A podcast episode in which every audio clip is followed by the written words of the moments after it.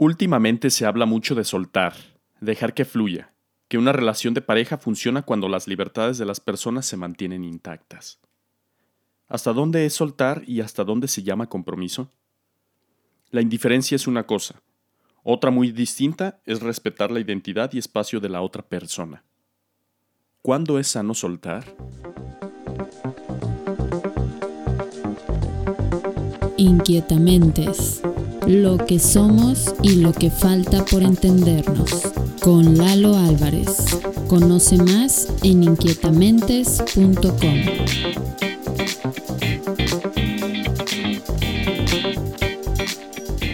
Hola, hola, ¿cómo están? ¿Solo bien? Gracias por escuchar Inquietamentes. Te invito a que visites la página www.inquietamentes.com. En Facebook estamos como inquietamentes.podcast y en Instagram estamos como inquietamentes. En este capítulo 35 vamos a abordar el tema ¿qué significa soltar en las relaciones humanas? Creo que es importante abordar este tema ya que eh, pues en estos tiempos parece que, que, hay como ciertos conceptos que se pueden confundir, ¿no? Entonces trataremos de aclararlos en este Inquietamentes. Este episodio es la primera parte, la siguiente parte estará la siguiente semana. Y como siempre dejamos que ella, en este caso ella, se presente. ¿Quién eres? Hola Lalo, muchas gracias primero por la invitación. Eh, muy honrada de estar por acá. Me encanta tu podcast, me encanta platicar contigo y bueno, pues qué bueno que podamos hablarlo por acá y que le pueda servir a más gente lo que vayamos a, a comentar. ¿Y quién soy? Soy eh, Jenny Morfín. Eh, vivo en San Antonio, Texas. Llevo cuatro años viviendo acá. Soy originaria de la Ciudad de México. Eh, ahí nací, crecí y viví pues, toda mi vida antes. Bueno, con algunas salidas por aquí y por allá. Em, un poquito como mi, mi trayectoria es, yo estudié relaciones internacionales, pero siempre como con un enfoque mucho de la gente cuando estaba en, prepa, fui de misiones y fue algo que tocó mucho mi vida, como este contacto con la gente. Entonces, eh, la carrera me encantó, pero yo decía, híjole, pues cómo le voy a dar ese enfoque, ¿no? Porque es como un poco más formal y, en fin, cuando estaba haciendo el, el subsistema, desarrollo sustentable fue lo que me hizo como clic.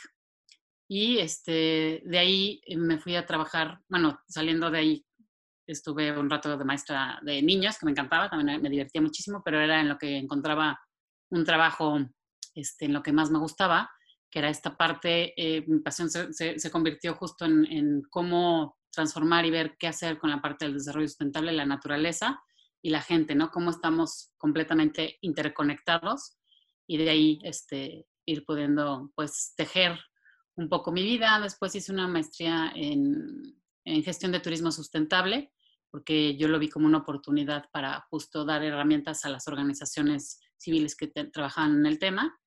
Y después hice un doctorado en ciencias sociales, eh, porque otra vez la gente es, es, esto. Y la especialidad dentro del doctorado fue eh, sociedad y territorio, es decir, todas estas eh, temas que pasan en un lugar, la cultura que va definiendo y dando como las bases a la sociedad eh, y bueno, viniéndome para acá, las cosas cambian porque pues eh, vienes como, como, como migrante, es muy diferente, también depende de, de cómo está tu estatus.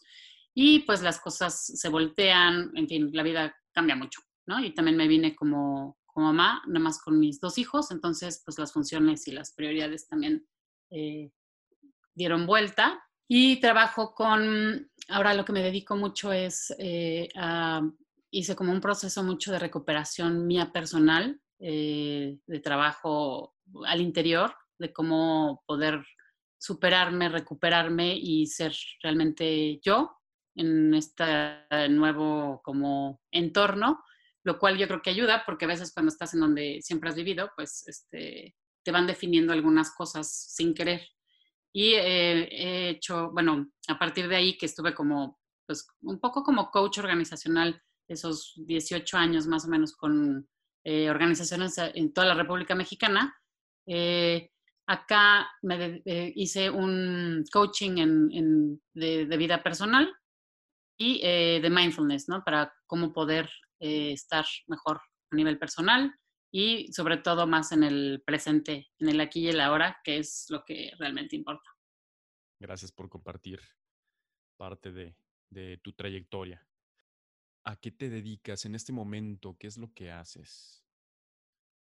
Sí, este, en realidad lo que hago es ser, ¿no? O sea, me dedico a, a poder estar yo mejor. Creo que en la medida que yo esté mejor, mis hijos van a estar mejor.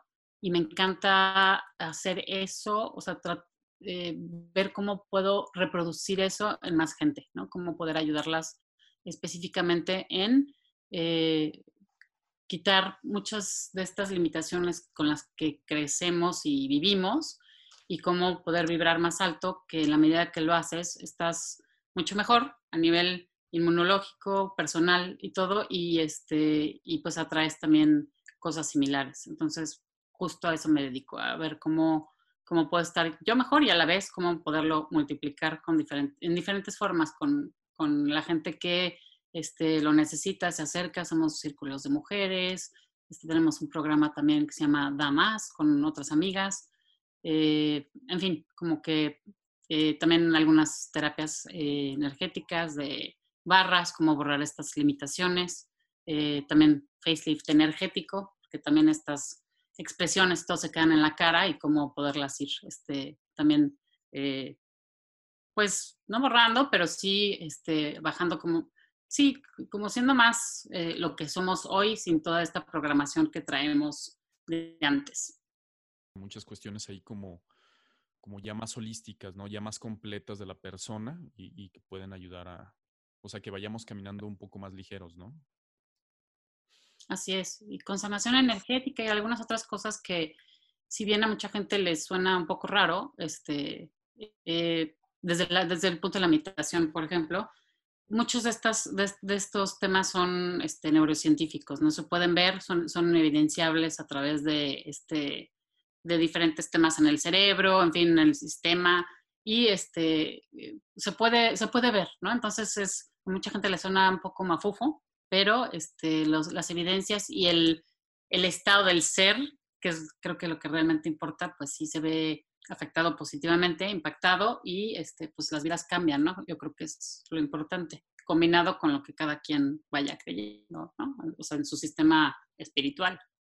De hecho, me llamó la atención, hace un momento mencionaste lo de las facciones, o sea, y se me vino a la mente eso de como que vas soltando ciertas, ciertas caras que vas haciendo, ¿no? Y ahí es donde entra mi pregunta. En las relaciones humanas, en general, ahorita está muy de moda hablar de soltar. ¿Qué quiere decir eso de soltar, no? O sea, ahorita mi facción, ¿no? De pronto puedo tener el, el, ceño muy, muy así frustrado. Fruncido. Pero al final, fruncido, pero a lo que voy es cómo suelto, ¿no? Y no solo en la cara, sino en mi relación con las demás personas, ¿no? ¿Qué significa eso, soltar? Así es. Este, soltar yo creo que es justo dejar ir, ¿no? O sea, es eh, también olvidé decir que también he tomado unos buenos cursos de Gestalt que también me han ayudado, ¿no? Todo como que se va intercalando. Y Gestalt lo que te explica, muchos, la vida se divide en septenios, ¿no? Y bueno, lo dicen no nomás Gestalt, sino en muchas diferentes este, teorías. Eh, de los 0 a los 7 años, pues es toda esta parte donde vamos eh, forjándonos, ¿no? O sea, se puede decir que vivimos este, pues como en un nivel como de hipnosis para absorber, ¿no? Todo el mundo dice, no, es que los niños son como esponjas. Y pues sí, efectivamente, si nosotros como adultos fuéramos a aprender todo lo que aprende un niño de los 0 a los 3 años, sería una brutalidad, ¿no? Desde el caminar, el hablar, todas las conexiones, o sea, es una locura, ¿no? Entonces, eh, tu sistema, tu cerebro lo va absorbiendo sin juzgar, lo va y lo va metiendo en diferentes lugares para que lo puedas hacer. Y eso incluye también, por ejemplo, este, ah, mi papá, ok, mi papá, pero no nomás es mi papá, mi papá me habla diferente a mí que como le habla a mi tío, que como le habla a mi mamá, que como le habla al amigo, que como le habla al enemigo, ¿no? Entonces, vas modulando y vas viendo como todas estas diferentes facetas en donde las palabras ayudan a, nombrar y decir algunas cosas, pero también cada quien va entendiendo diferentes cosas según como todo el andamiaje eh, eh, pues, de, de pensamiento que traemos, ¿no? Entonces, nos vamos aferrando a todo esto que creemos y que nos, o sea, y nuestra familia pues lo hace de buena forma, ¿no? Pues es lo que viene y muchas veces viene de diferentes generaciones mucho más arriba, se va bajando, va bajando. Y este, pues son cosas que igual está pues, en las cavernas, ¿no? Pero no lo cuestionamos porque pues, es el tema familiar y las creencias y el deber ser y todos estos temas que traemos, que nos van dejando, que, que si bien nos ayudan a, a, al caminar en nuestra vida y al cómo sortear los diferentes retos que tenemos desde chico y vamos haciendo como nuestra personalidad y vamos forjando este ego para ir sobreviviendo y todo, nos aferramos a muchas cosas, a muchas creencias que nos dan esa seguridad que es en realidad falsa. ¿Por qué falsa? No que, no que yo tenga tampoco toda la verdad, ¿no? Pero es un punto de vista. O sea, tú lo estás viendo como si fuera una cámara, ¿no? Si tú tienes una cámara con un lente y tienes diferentes filtros. Pues nada más lo puedes ver con el filtro del halo, ¿no? Por ejemplo, tú, o sea, y este, el filtro del halo, pues quién sabe, igual es rojo, pero con magenta, pero con el pantone azul no sé cuál y el no sé cuál y el no sé cuál, y solo tú lo ves así, ¿no? Que igual y viene de acá, de allá, y te vas forjando también con los diferentes, las diferentes personas y experiencias que te van haciendo, y de ahí te agarras, ¿no? Porque es lo que a ti te ha servido y con lo que has sobrevivido muchas veces ni te lo preguntas, ¿no? Estos programas, ¿no? Este, por ahí también dicen, pues, como la Matrix, pero tu Matrix, ¿no? Tu verdad. Y entonces a la hora que vamos a la vida y nos la pasamos este, pues un poco aferrados en esta parte del pasado, porque es de donde viene todo tu, este, tu experiencia y tu pensar, a la hora que y, y, además estás también preocupado en el futuro de cómo le voy a hacer mañana y tengo que programar a B pues estás viviendo algo que realmente no es, ¿no? Entonces, cuando estás en el presente y de repente dices, bueno, ok, en, en el, y bueno, y el cerebro para, para sobrevivir, pues desde las cavernas, ¿no? Pues sobre todo todo lo negativo se pega más y lo agarra, ¿no? ¿Por qué? Pues para sobrevivir, ¿no? Si es fight or flight, o sea, corre o, pierde la vida, ¿no? Si te viene persiguiendo el tigre dientes de sables, pues hay que correr y, y por eso lo hace así el cerebro, ¿no? Entonces se agarra, o sea, naturalmente estamos hechos para agarrarnos de estas experiencias que nos ayudan, a nuestro parecer, a sobrevivir, pero pues no estamos viviendo, ¿no? Entonces, si realmente queremos vivir el presente y algo más, este, pues, eh, no real, pero no tan agarrado a lo que hemos vivido, hay que soltar, ¿no? Todas estas concepciones que a veces no nos dejan ver muchas de las oportunidades que podemos tener enfrente, pero que porque creemos que no nos van a convenir, no las, nos, nos aferramos de ellas y nos soltamos, ¿no? Es como dejar herencias, ¿no? O estructuras que fuimos aprendiendo a través de los millones de años como humanos y ya más en específico como, como mis antepasados, ¿no? Si algún antepasado mío sufrió mucho en una caverna o en una cascada, entonces algo de eso se va heredando, ¿no? Como para ir como evolucionando y ir sobreviviendo. Ahora, ahí la onda es soltar estas estructuras, ¿no? Así es, sí, porque por eso en las familias se repite tanto como los temas específicos, ¿no? Que si, por ejemplo, el alcoholismo, ¿no? Igual y no es tanto, bueno, y ahí es debatible y no, no me voy a meter en ese tema, pero este, que es hereditario y entonces estás más propenso. Y sí, bueno, o sea, los genes, antes era así como la genética es y ni modo, ¿no? Pero en el 94 con el genoma humano y todo, justo se descubrió que, o sea, sí, pero está justo la, la epigenética, ¿no? Que te dice, ok, sí, tú traes como arquitecto pues un, un, este, un plano, ¿no? Con, tu, con, con el dibujo tal vez de, tus genes, de tu casa, y, y, con el ambiente vas prendiendo las diferentes partes. Entonces lo puedes traer en tus genes, pero tú decides si lo prendes o no.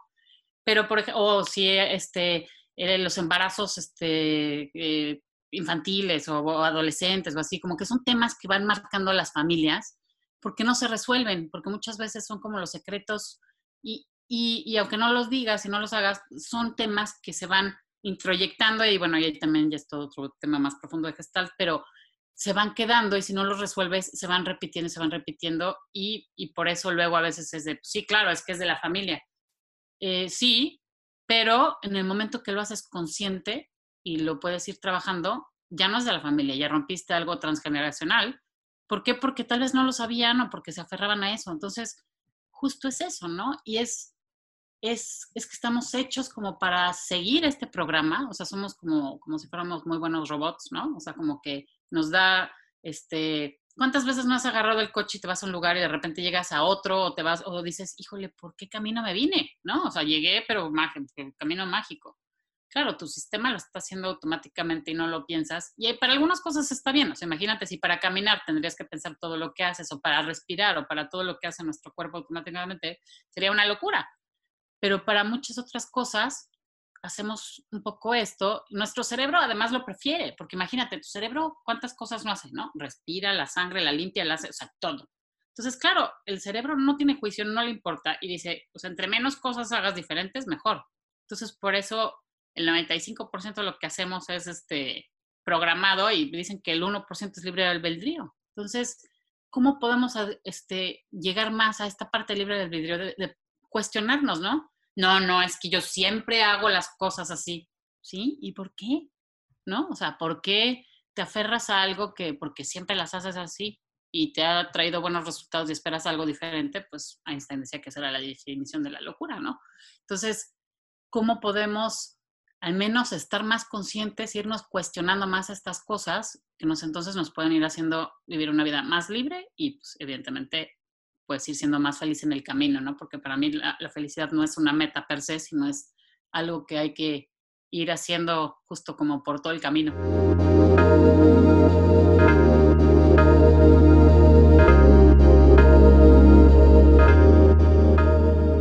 Y en las relaciones de pareja, ¿cómo está eso del soltar?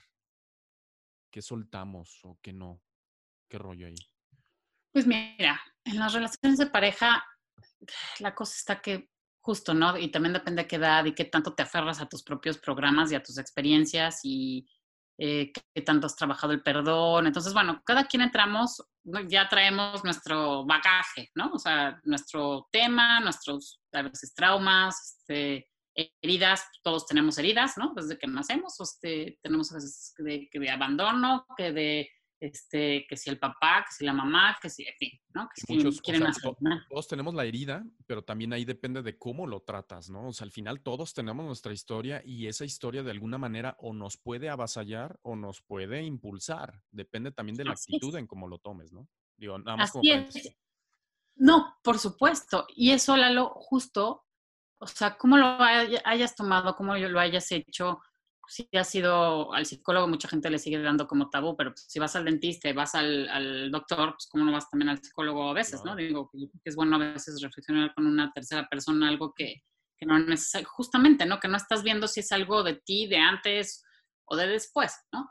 Pero entonces, así llegamos a las relaciones, o sea, porque las relaciones de pareja, pues tú vas por ahí, por acá, tal vez acaba, quién sabe cuál sea el estatus en donde estás, ¿no? O sea, son actos ahora sí que de serendipity, ¿no? Pues, te encuentras, te conoces o lo que sea, y cada quien trae su propio mm, proceso y, su propio estado del ser, ¿no? Si es neurótico, si es este shalala y todo me vale gorro, este, en fin, cada quien llega a la relación de pareja así.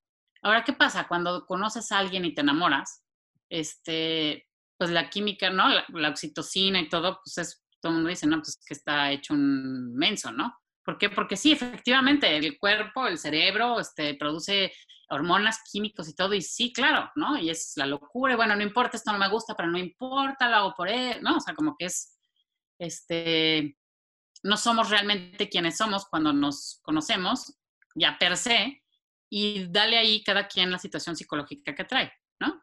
Ya, este, pues, sí puede ser sanito, pero trae ahí sus cositas, o inclusive hasta algún tema de trastorno de personalidad, ¿no? O sea, hay, todos los diferentes espectros, ¿no?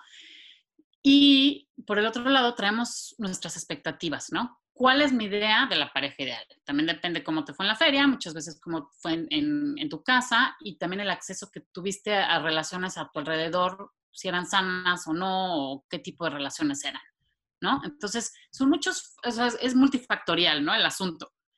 Y bueno, pues por ahí dice también Bruce Lipton que el efecto, este, el honeymoon effect, ¿no? El efecto de la luna miel a los tres años pues, se acaba, ¿no? Este, y obviamente pues va siendo este, eh, en proceso. Y eh, ¿qué pasa? Pues desde el principio pues, hay que ir negociando, ¿no? Pero depende de tu expectativa. O sea, si tú ves a la otra persona y dices, sí, bueno, hace esto, pero me gustaría que fuera esto, o si yo tengo un síndrome de yo lo puedo salvar y yo lo voy a cambiar, sí, bueno, este, tal vez toma mucho, pero yo le voy a enseñar cómo deje de tomar. O sea, en fin, como que ahí depende de lo que cada quien creamos. Y mucho esta parte, si creemos que somos víctimas de la vida y de todo, ¿no? Como esta parte de las heridas, o una vibra que es muy similar a la parte de, las, de, las víctimas, que, el, el, superhéroe, ¿no? Que creemos que podemos cambiar y hacer todo, que es pues, igual un poco igual de neurótico, porque es el creer que yo te puedo ayudar a ti, pues ¿quién te da a ti el poder de creer que puedes ayudar a la otra persona, ¿no? Entonces creo que es mucho esta parte de las expectativas que tenemos de la otra persona y mucho de las que nosotros también tenemos de nosotros mismos, ¿no? De lo que queremos que la otra persona piense de nosotros.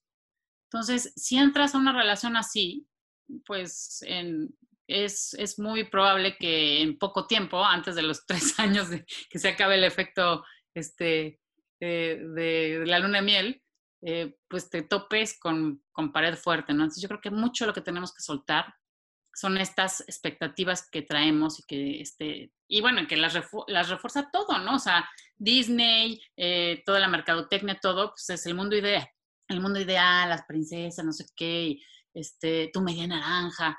O sea, ¿cómo que tu media naranja? Pues cada quien hay que ser una persona entera. Y ya si te encuentras a alguien en el camino con quien lo puedas compartir, pues está buenísimo, ¿no? Pero también no puedes traer, ¿cómo vas a traer una lista, ¿no? Donde dices, bueno, sí, yo quiero el hombre perfecto. El hombre perfecto debe ser, ¿no? A, B, C, o sea, una lista interminable dices, híjole, pues qué estrés entrar en una relación así. Imagínate ser el otro que te encuentras y que al principio dices que pasas la lista. No, pues qué estrés, ¿no? Entonces, yo creo que para poder estar bien hay que soltar todas esas cosas que traemos preconcebidas y ser, fluir y, ver cómo, cómo puedes irte construyendo desde ahí, ¿no? Desde el lugar en donde estás, tú y la otra persona, primero aceptando desde donde cada quien está, ¿no? Porque si no, pues nada más se van como, este, apilando eh, problemas potenciales. Claro, claro, ¿no? Y definitivamente hacernos responsables de todo lo que tengamos cargando, ¿no? Digo, eso al final, este, si yo tengo algún tipo de, problema con el abandono o algo, pues voy con el terapeuta y lo trabajo, ¿no? Digo, por decir algún ejemplo. Sí, claro.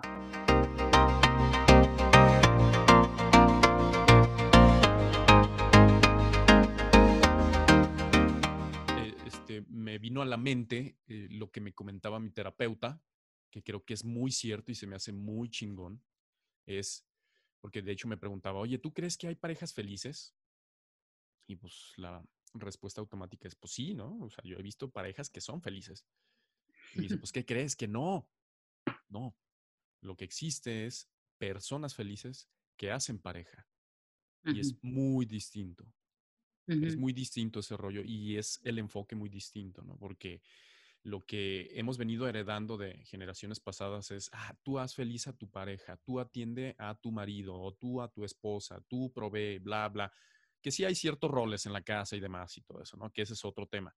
Pero lo que voy es, en el fondo, es nosotros hacer feliz a la otra persona y resulta que no.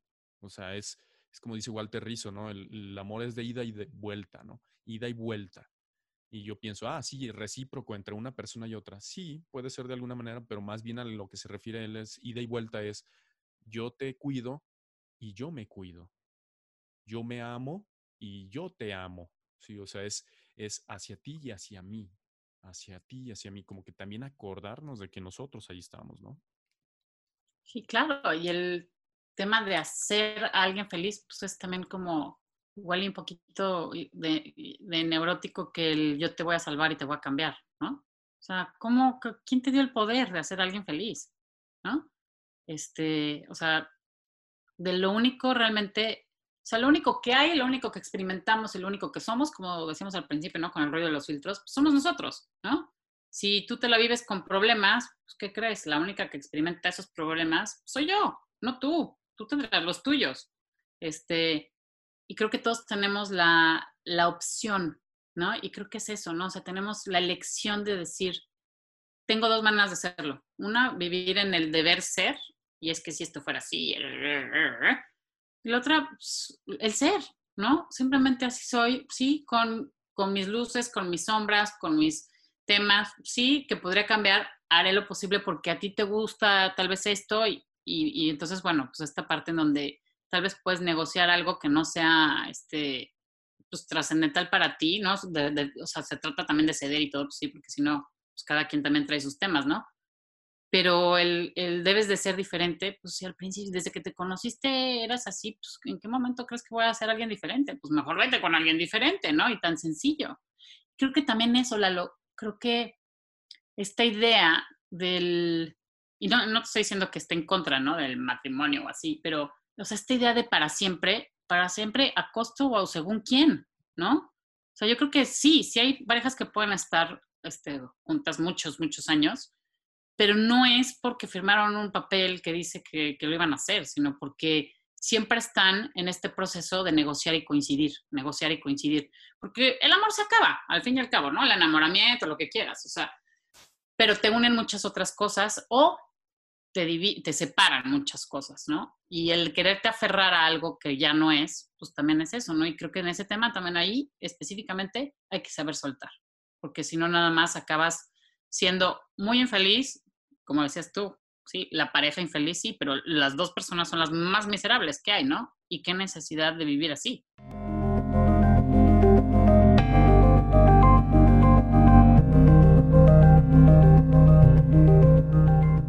¿Qué tal? Bastante complejo el tema, ¿no? Y, hay mucho de, de, dónde rascarle. Gracias por, por escucharlo y si quieres que alguien le pueda venir bien, compártelo. Te invito a que visites la página inquietamentes.com. En Facebook estamos como inquietamentes.podcast y en Instagram estamos como inquietamentes. Frase. Dejar ir es poder aceptar que hay personas que son parte de tu historia, pero no de tu destino. Anónimo. Y en el próximo podcast. En el próximo capítulo hablaremos de la segunda parte de ¿qué significa soltar en las relaciones humanas? Si te gustó este podcast, compártelo. Mantente al día siguiendo nuestras redes sociales y más en inquietamentes.com.